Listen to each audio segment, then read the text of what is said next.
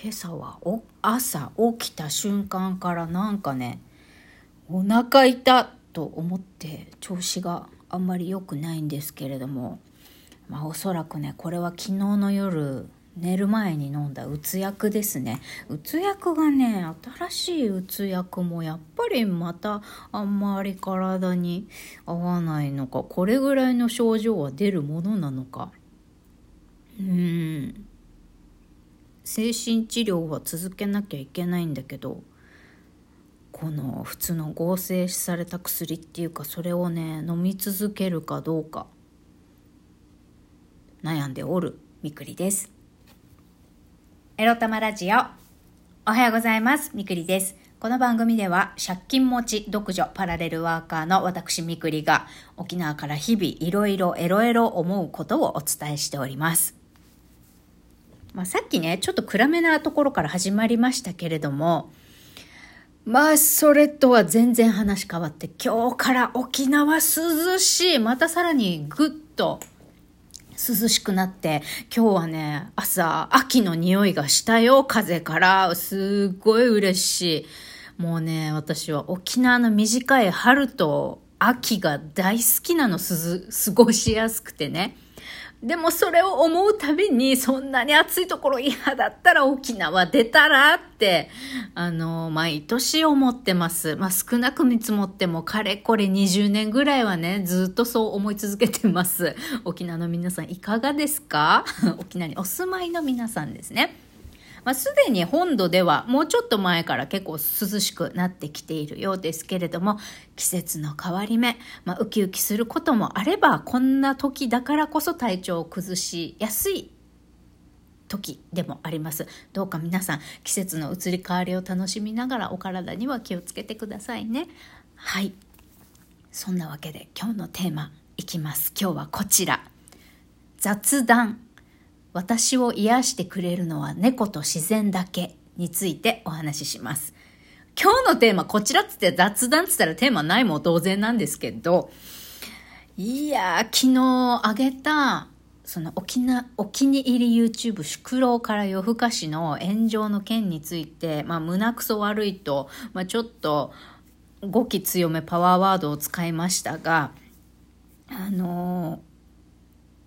昨日ね、やっぱ早速ね、謝罪動画みたいなの上がっちゃってたんですよね。で、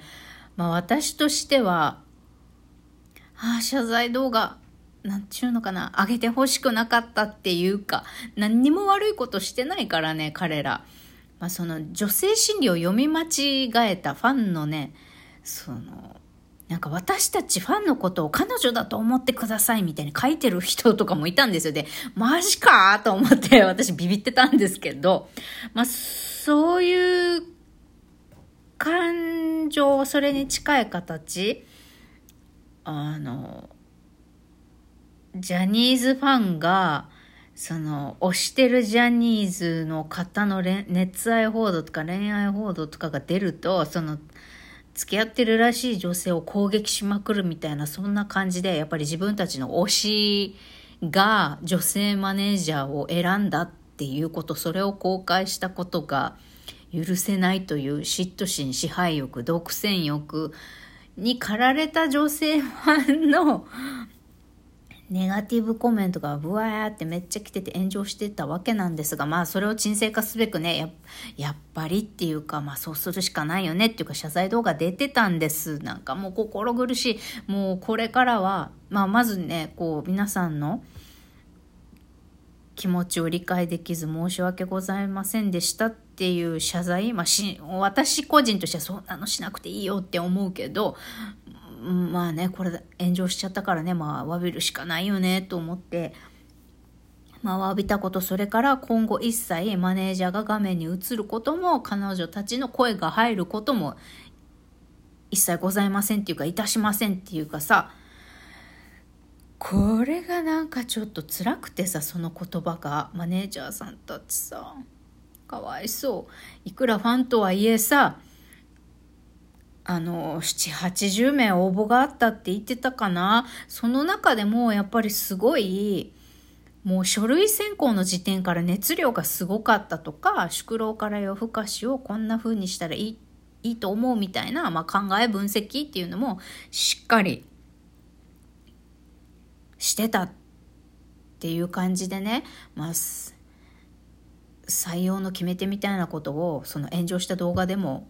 語られていたんですけれどもじゃあそんな頑張ってさ採用された人たちさ、まあ、そんな扱いになっちゃうなんてさもうしょうがないんだけどこれを言わなきゃいけないリーダーの宿老さんの心中やいかによ。もうほんと演者の皆さん、この標的このさ攻撃の的になっちゃったマネージャーさんと、まあ、その動画配信をさ裏で支えてるさあの編集やってる方とかさほんと気の毒よね。だからなんかこの動画を見てさなんかああって苦しくなってでそれに対するコメントがさあのきちんとなんだろう迅速にそういう謝罪動画出して偉いぞみたいな。これからも応援してますみたいな。なんか応援してますはいいけどなんか気持ち悪いこれみたいな。自分たちの言う通りに動いてくれてよしいいぞみたいな。風に私には見えてなんかやっぱりね応援してくださってるファンの気持ちを魚でして